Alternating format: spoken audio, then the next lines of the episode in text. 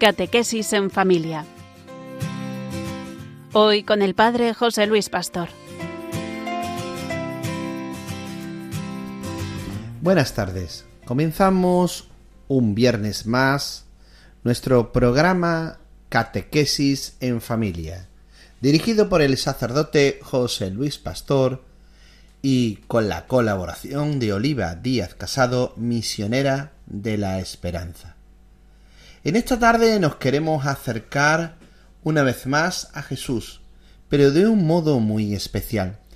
Descubrir que Jesús se hace presente donde hay unión, alegría y amistad.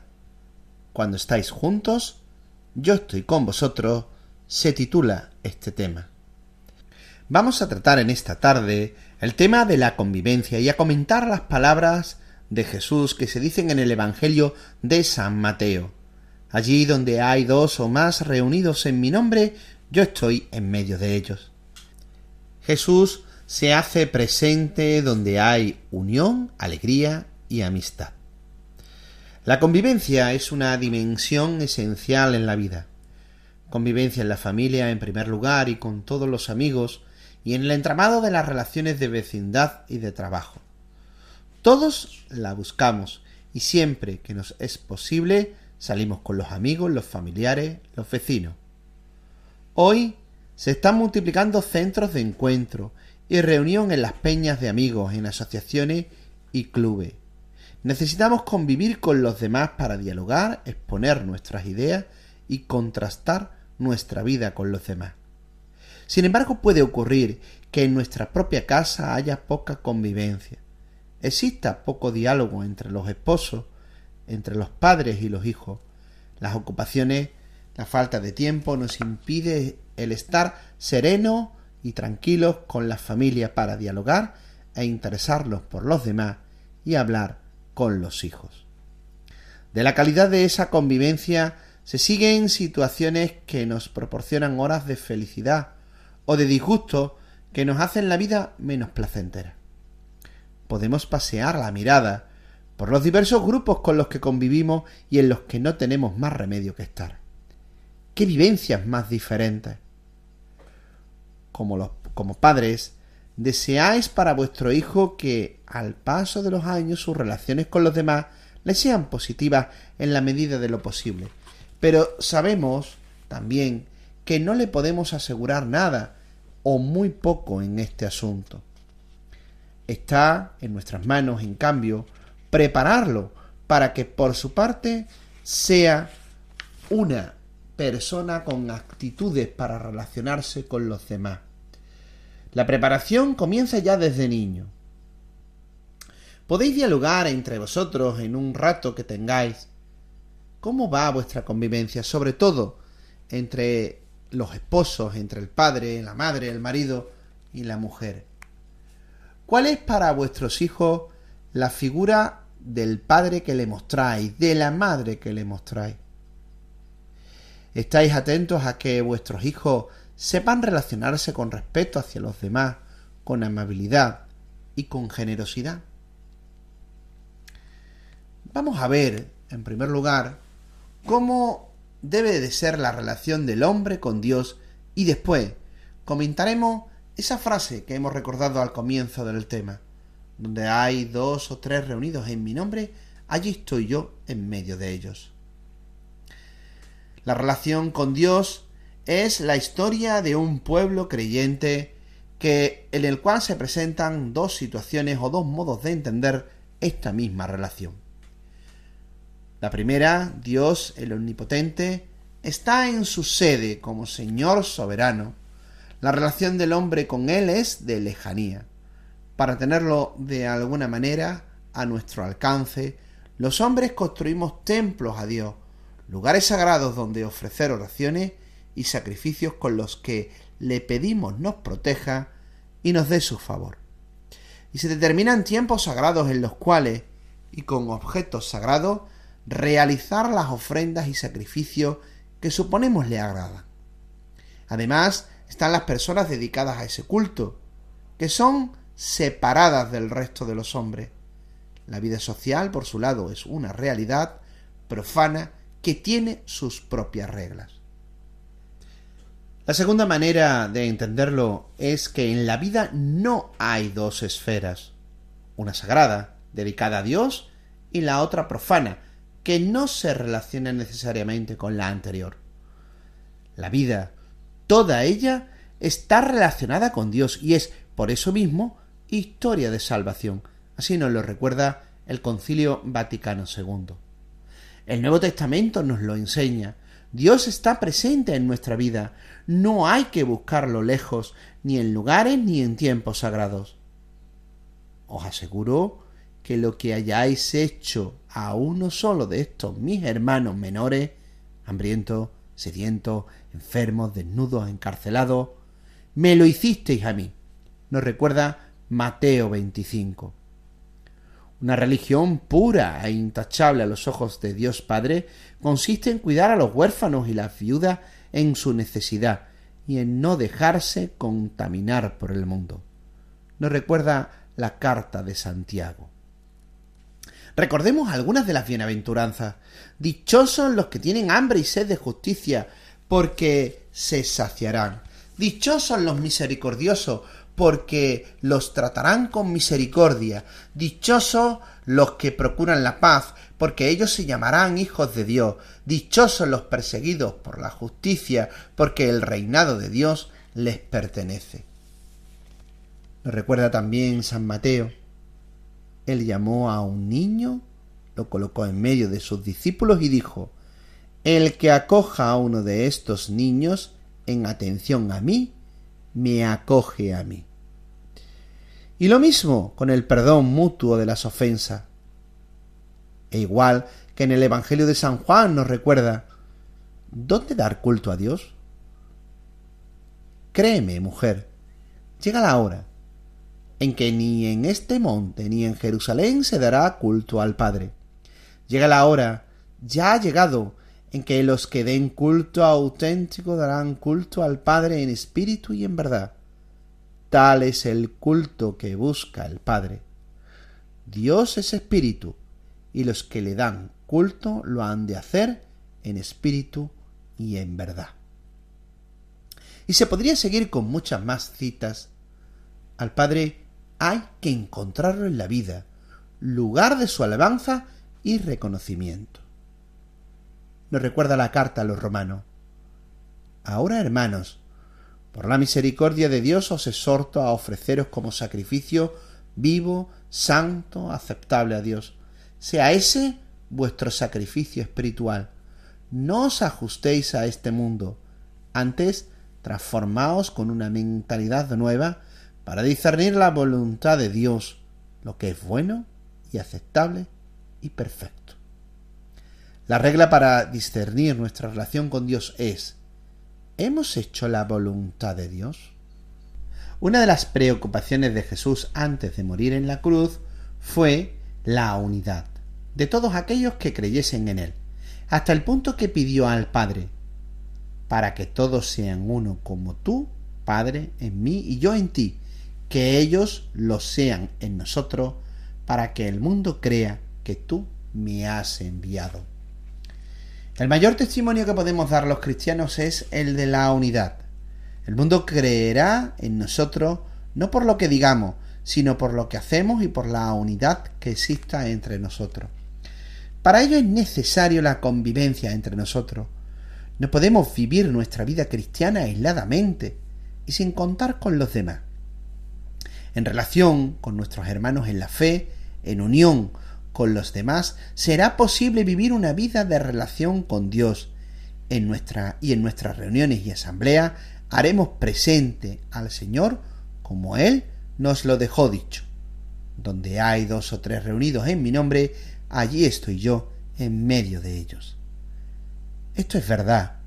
Jesús se hace presente en nuestras reuniones, pero no toda reunión se hace en nombre de Jesús, ni a Jesús se le hace presente de cualquier forma.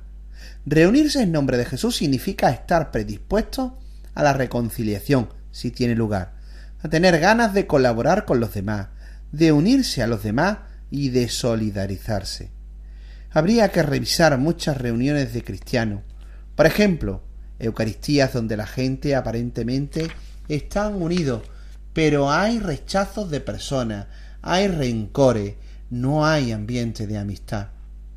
Ahí difícilmente podremos hacer presente a Cristo Jesús. Pero es que el vivir en grupo, el compartir con otros la fe y la vida, el enriquecernos mutuamente, el ayudarnos, el trabajar juntos, el programar y actuar en unión es algo muy importante en la vida del cristiano. El Señor nos lo dice y la experiencia lo ratifica. Realmente maduran aquellos cristianos que hacen un camino en la fe en la Iglesia, siendo conscientes del ser Iglesia e identificándose con claridad como miembro de la misma y sintiéndose parte de ella. Podéis abrir en vuestros hogares, entre vosotros, querido matrimonio, un tiempo de diálogo. ¿Se puede vivir la vida cristiana sin pertenecer a la Iglesia? Preguntémonoslo. Estos programas que estamos escuchando nos ayudan a vivir una vida cristiana en iglesia? ¿Creéis que es importante el tener un grupo de vida y un lugar de referencia dentro de mi parroquia? Llegado este momento os invitamos a que dialoguéis con vuestros hijos. Preguntadle a vuestro hijo sobre cómo se relaciona con sus amigos. Qué bien se está cuando estamos juntos, nos queremos y nos llevamos bien. Sobre estas experiencias podemos hablar y por el contrario, ¿Conocen a algún niño que está aislado, que no juega habitualmente con nadie o muy poco? ¿Qué piensa de esa situación? ¿Le gustaría a él estar así sin amigos? ¿Cómo se juega mejor? ¿A solas o con los amigos? Podemos incluso contarle la historia del niño que no quería jugar con nadie. Había una vez un niño que no quería jugar con nadie. No le gustaba nada de lo que hacían los otros niños. Si los demás corrían, él decía Yo no, porque me canso y me puedo caer. Cuando los compañeros jugaban con la arena de la playa y hacían castillos de arena, él decía Yo no, me mancho. Cuando los demás llegaban sus juguetes para jugar todos juntos, él decía Yo no, que se me rompen. ¿Y sabes lo que pasó? Que este niño empezó a quedarse sin amigos. Todos se aburrían con él y empezaron a dejarlo solo. Y los demás lo veían siempre limpio, siempre descansado, siempre con sus juguetes nuevos, pero, ¿sabes? Siempre solo. Hasta que por fin, después de pasar muchos días así, empezó a fijarse en el grupo de amigos que siempre iban juntos, armando jaleo, cantando felices, y un buen día se dijo a sí mismo Ya no me importa cansarme, ni caerme, ni mancharme, ni siquiera que se estropeen mis juguetes. Quiero tener amigos. Y cuando aquella tarde pasó el grupo de amigos jugando, se fue corriendo con ellos. Qué bien se está cuando estamos juntos y nos queremos y nos llevamos bien. Es el momento de hacerle valorar la importancia de una relación de amistad, de dialogar sobre las cualidades que ha de tener una relación de sinceridad, de respeto y ayuda. Que no dejen a ningún niño solo. Y de esta realidad de la amistad, de estar dos o más niños juntos, pasemos a la afirmación del Evangelio. Jesús dijo estas palabras. Donde hay dos o tres reunidos en mi nombre, allí estoy yo en medio de ellos. Donde hay dos o tres verdaderos amigos, allí está Jesús. Él quiere que tengamos amigos verdaderos, que nos ayudemos, que seamos felices con los amigos. En nuestra relación con el prójimo nos jugamos la relación con Dios. Os invitamos a que os descarguéis este programa a través del podcast de Radio María que podéis encontrar en la página web de Radio María. Y cuando lo descarguéis, aprovechad para durante esa semana o los 15 días siguientes hacer esta oración juntos en familia. Gracias, Señor, porque me has dado unos padres, unos hermanos y unos amigos. Me has dado también un corazón muy grande para amarte a ti, Dios Padre mío, y para amar a todo el mundo un poco más, un poco mejor. Gracias, Padre nuestro. Amén. Y también recordarles que sin amigos no podemos vivir. Los amigos verdaderos nos hacen felices. Jesús es nuestro mejor amigo y está en medio de los amigos que se quieren de verdad. Llegando ya casi al final de la primera parte de nuestro programa, os dejamos para que profundicéis en familia con un trozo de la exhortación apostólica Christus Vivit. En el número 163 y siguientes se nos va a contar lo importante que es construir sendas de fraternidad. Tu desarrollo espiritual se expresa ante todo creciendo en el amor fraterno, generoso, misericordioso. Lo decía San Pablo, que el Señor los haga progresar y sobreabundar en el amor de unos con otros y en el amor para con todos. Ojalá vivas cada vez más ese éxtasis que es salir de ti mismo para buscar el bien de los demás, hasta dar la vida. Cuando un encuentro con Dios se llama éxtasis, es porque nos saca de nosotros mismos y nos eleva cautivados por el amor y la belleza de Dios.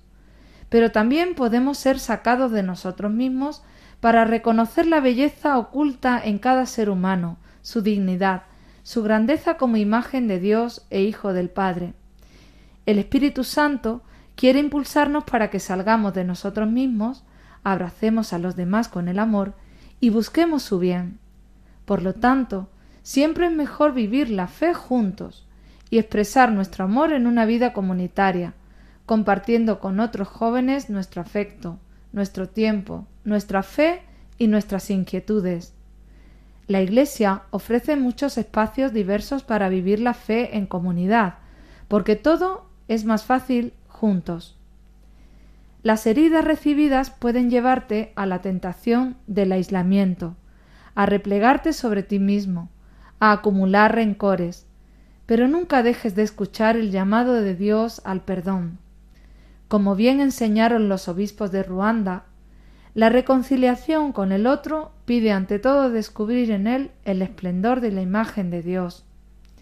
En esta óptica es vital distinguir al pecador de su pecado, y de su ofensa, para llegar a la verdadera reconciliación. Esto significa que odies el mal que otro te inflige, pero que continúes amándolo porque reconoces su debilidad y ves la imagen de Dios en él. A veces toda la energía, los sueños y el entusiasmo de la juventud se debilitan por la tentación de encerrarnos en nosotros mismos, en nuestros problemas, sentimientos heridos, lamentos y comodidades. No dejes que eso te ocurra, porque te volverás viejo por dentro y antes de tiempo. Cada edad tiene su hermosura, y a la juventud no puede faltarle la utopía comunitaria, la capacidad de soñar unidos, los grandes horizontes que miramos juntos. Dios ama la alegría de los jóvenes y los invita especialmente a esa alegría que se vive en comunión fraterna, a ese gozo superior del que sabe compartir, porque hay más alegría en dar que en recibir. Y Dios ama al que da con alegría. El amor fraterno multiplica nuestra capacidad de gozo, ya que nos vuelve capaces de gozar con el bien de los otros. Alégrense con los que están alegres. Que la espontaneidad y el impulso de tu juventud se conviertan cada día más en la espontaneidad del amor, amor fraterno, en la frescura para reaccionar siempre con perdón, con generosidad, con ganas de construir comunidad. Un proverbio africano dice Si quieres andar rápido, camina solo. Si quieres llegar lejos, camina con los otros. No nos dejemos robar la fraternidad. Terminamos esta primera parte de nuestro programa con esta canción que se titula Como el Padre me amó nos invita especialmente a amar a los demás como el Padre nos ama a cada uno de nosotros. Como el Padre me amó, yo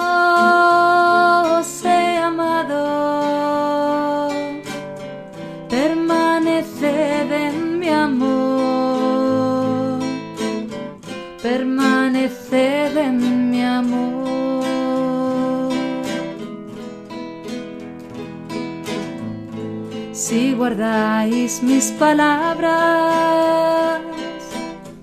y como hermanos os amáis, compartiréis con alegría el don de la fraternidad. Si os ponéis en camino, sirviendo siempre a la verdad, en abundancia, mi amor se manifestará.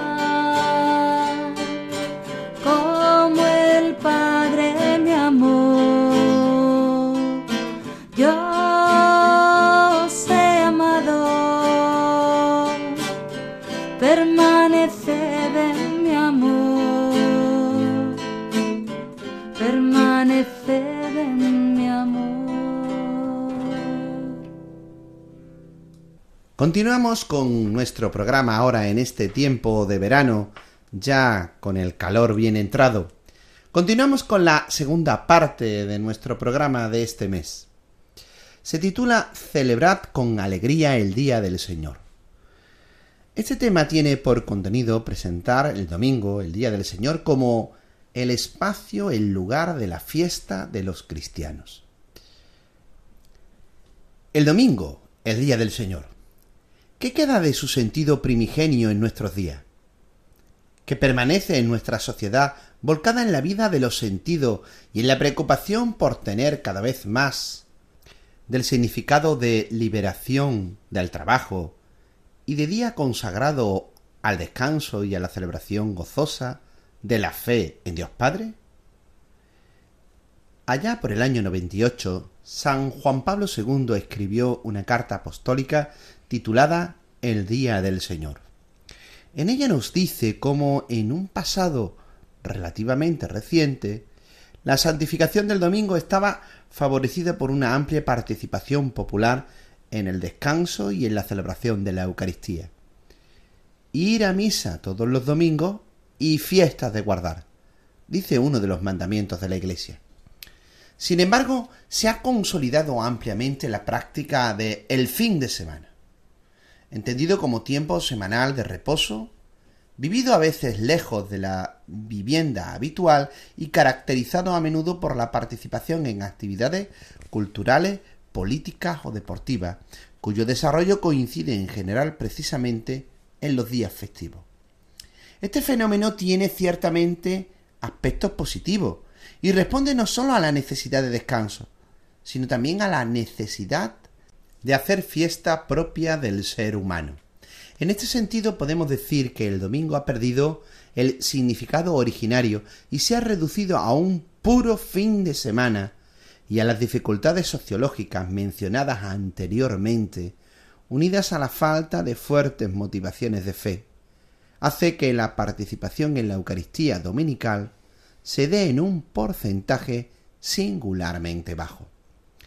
A los cristianos se nos pide no confundir la celebración del domingo, que debe de ser una verdadera santificación del día del Señor con el, con el fin de semana, entendido fundamentalmente como tiempo de mero descanso y de diversión.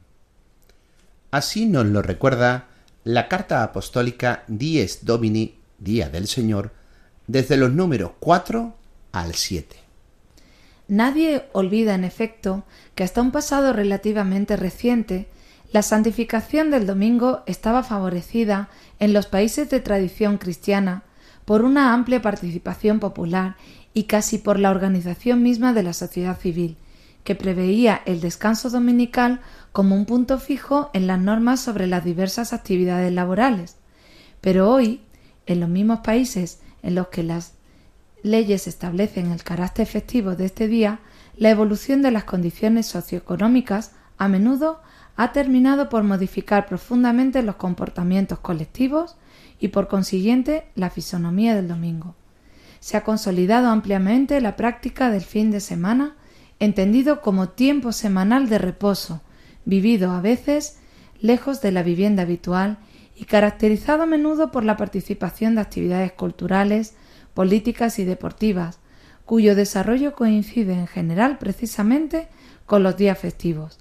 Se trata de un fenómeno social y cultural que tiene ciertamente elementos positivos en la medida en que puede contribuir al respeto de valores auténticos, al desarrollo humano y al progreso de la vida social en su conjunto. Responde no sólo a la necesidad de descanso, sino también a la exigencia de hacer fiesta propia del ser humano. Por desgracia, cuando el domingo pierde el significado originario y se reduce a un puro fin de semana, puede suceder que el hombre quede encerrado en un horizonte tan restringido que no, se le, que no le permite ya ver el cielo. Entonces, aunque vestido de fiesta, interiormente es incapaz de hacer fiesta. A los discípulos de Cristo se pide de todos modos que no confundan la celebración del domingo, que debe ser una verdadera santificación del día del Señor, con el fin de semana, entendido fundamentalmente como tiempo de mero descanso o diversión. A este respecto, urge una auténtica madurez espiritual que ayude a los cristianos a ser ellos mismos, en plena coherencia con el don de la fe, dispuestos siempre a dar razón de la esperanza que hay en ellos. Esto ha de significar también una comprensión más profunda del domingo, para vivirlo, incluso en situaciones difíciles, con plena docilidad al Espíritu Santo. La situación, desde este punto de vista, se presenta más bien confusa. Está por una parte el ejemplo de algunas iglesias jóvenes que muestran con cuánto fervor se puede animar la celebración dominical, tanto en las ciudades como en los pueblos más alejados. Al contrario, en otras regiones, debido a las mencionadas dificultades sociológicas y quizás por la falta de fuertes motivaciones de fe, se da un porcentaje singularmente bajo de participantes en la liturgia dominical. En la conciencia de muchos fieles parece disminuir no sólo el sentido de la centralidad de la Eucaristía, sino incluso el deber de dar gracias al Señor, rezándole junto con otros dentro de la comunidad eclesial. A todo esto se añade que no sólo en los países de misión, sino también en los de la en los de antigua evangelización, por escasez de sacerdotes, a veces no se puede garantizar la celebración eucarística dominical en cada comunidad. Ante este panorama de nuevas situaciones y sus consiguientes interrogantes, parece necesario más que nunca recuperar las motivaciones doctrinales profundas que son la base del precepto eclesial, para que todos los fieles vean muy claro el valor irrenunciable del domingo en la vida cristiana. Actuando así, nos situamos en la perenne tradición de la Iglesia, recordada firmemente por el Concilio Vaticano II, al enseñar que en el domingo los fieles deben reunirse en asamblea a fin de que escuchando la palabra de Dios y participando en la Eucaristía, hagan memoria de la pasión, resurrección y gloria del Señor Jesús y den gracias a Dios que los ha regenerado para una esperanza viva por medio de la resurrección de Jesucristo de entre los muertos.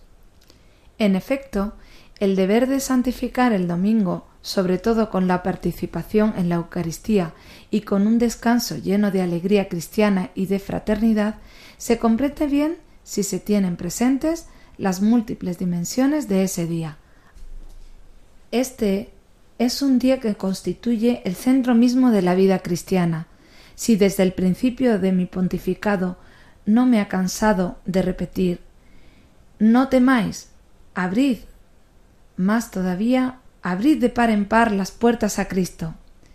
En esta misma línea quisiera hoy invitar a todos con fuerza a describir de nuevo el domingo. No tengáis miedo de dar vuestro tiempo a Cristo. Sí, abramos nuestro tiempo a Cristo para que Él lo pueda iluminar y dirigir.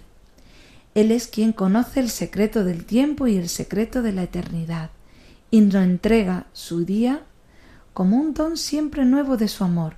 El descubrimiento de este día es una gracia que se ha de pedir, no sólo para vivir en plenitud las exigencias propias de la fe, sino también para dar una respuesta concreta a los anhelos íntimos y auténticos de cada ser humano. El tiempo ofrecido a Cristo nunca es un tiempo perdido, sino más bien ganado para la humanización profunda de nuestras relaciones y de nuestra vida. Uno de los aspectos de la educación de la fe de los hijos es hacerle descubrir el verdadero sentido del domingo y el porqué de la participación en la Eucaristía.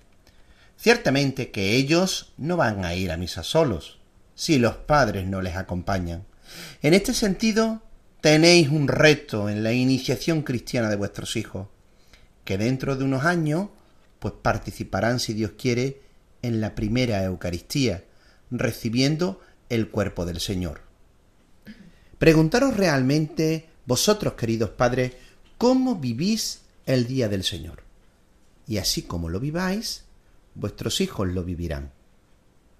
¿Por qué creéis que la participación en la Eucaristía ha disminuido tanto? Preguntaros realmente en vuestro interior, ¿cómo estáis educando a vuestros hijos en la santificación del domingo?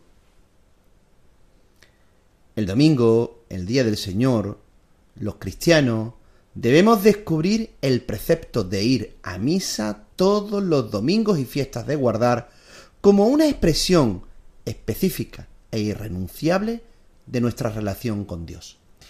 Los cristianos han asumido el domingo como día consagrado al Señor, porque en este día tuvo lugar la resurrección de Cristo según el testimonio de los Evangelios. Así nos lo recuerda San Marcos, San Lucas y San Juan, el primer día después del sábado. Cristo resucitó de entre los muertos y aquel mismo día se manifestó a los discípulos de Maú, como nos recuerda el Evangelio de San Lucas, y apareció a los once apóstoles, como nos vuelve a recordar también en el capítulo 24 de San Lucas. A los ocho días los discípulos estaban reunidos cuando Jesús se les apareció y se, hizo reconocer por Tomás, mostrándole la su pasión, como nos recuerda el Evangelio de San Juan. Era domingo, el día de Pentecostés, cuando vino el Espíritu Santo, cumpliéndose las promesas hechas por Jesús a los apóstoles después de la resurrección. Fue el primer día del anuncio y de los primeros bautismos. Pedro proclamó a la multitud reunida que Cristo había resucitado, y los que acogieron su palabra fueron bautizados, como nos recuerda los hechos de los apóstoles. Desde los tiempos apostólicos, el primer día de la semana, el domingo, ha sido, un, ha sido un día dedicado a celebrar y hacer fiesta por la resurrección del Señor. El domingo continúa siendo un elemento característico de la identidad cristiana. Pero nos brota la gran pregunta, ¿cómo celebrar el domingo? El domingo es el día por excelencia de la asamblea litúrgica en, en la que los cristianos deben reunirse para, escuchando la palabra de Dios y participando en la Eucaristía, recordar la pasión, la resurrección y la gloria del Señor Jesús y dar gracias a Dios que los hizo renacer a la esperanza viva por la resurrección de Jesucristo de entre los muertos. Así nos lo recuerda el Catecismo de la Iglesia Católica.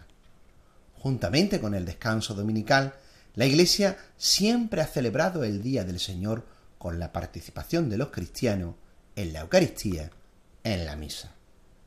Llegado a este momento, hemos de tratar de explicarle a los niños en qué consiste el Día del Señor.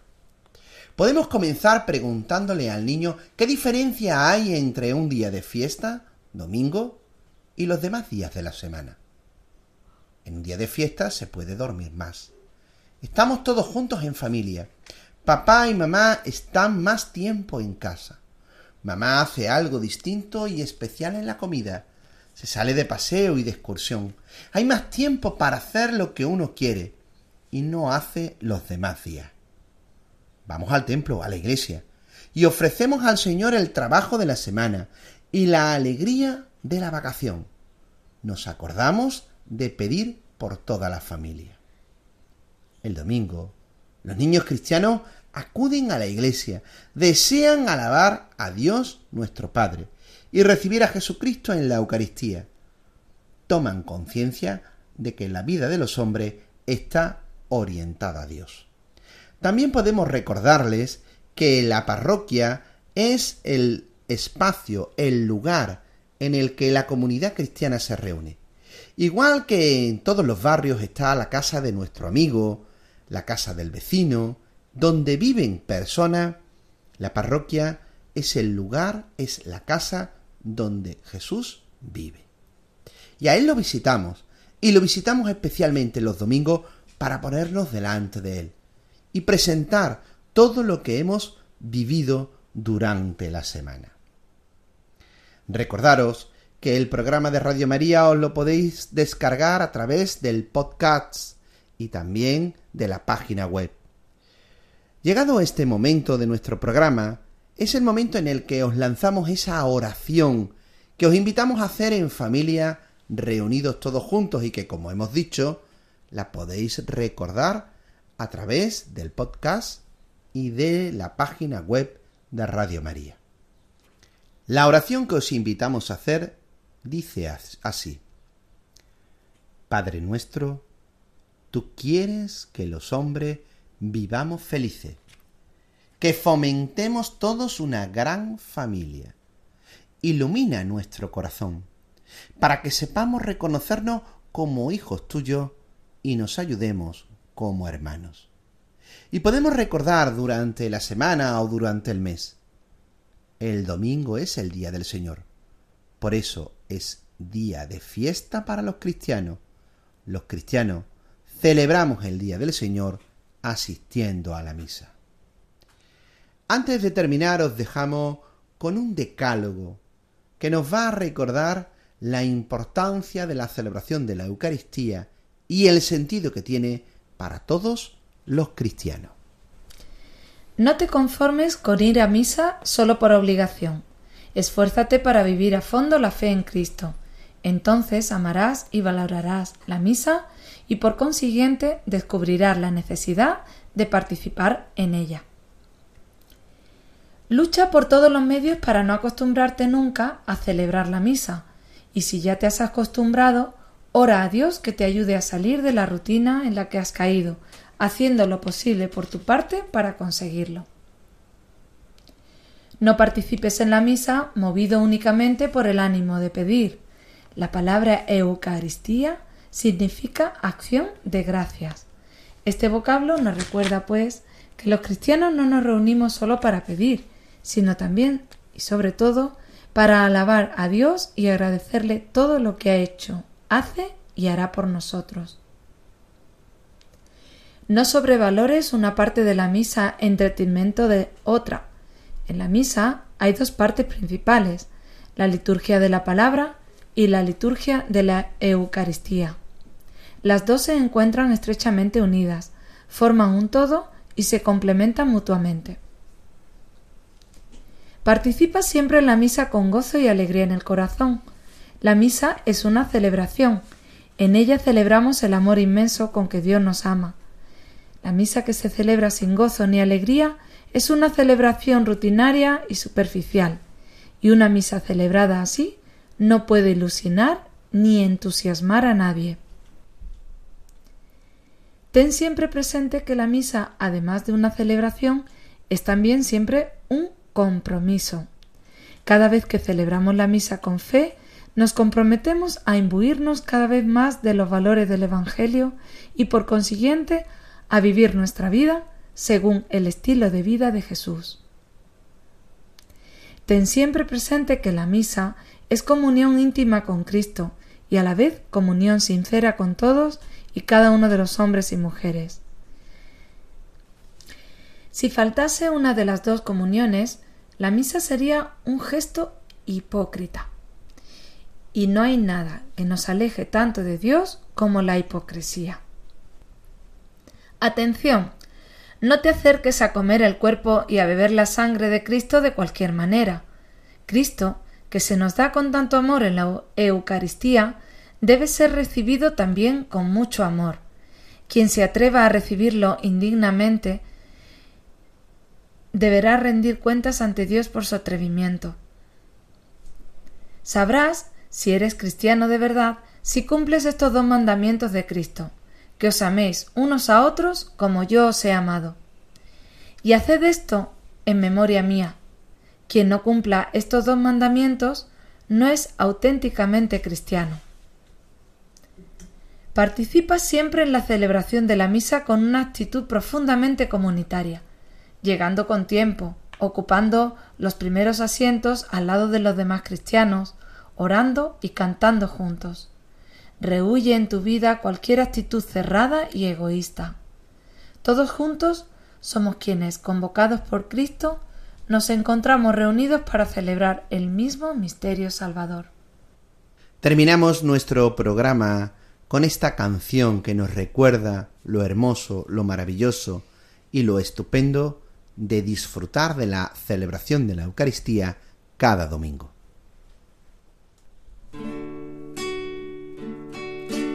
Dios espera en el altar. Vamos todos hasta Él. Llevemos nuestras sonrisas, la inquietud, nuestra hambre nuestra sed. Dios sobre todo es amor quiere nuestra salvación. Que juntos nos salvemos para ir de la mano hasta Dios y al entrar en la casa de Dios, libres de rencores llevar el alma tranquila y pensar que al salir más se de amar.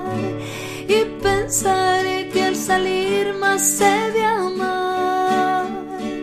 Y pensar que al salir más se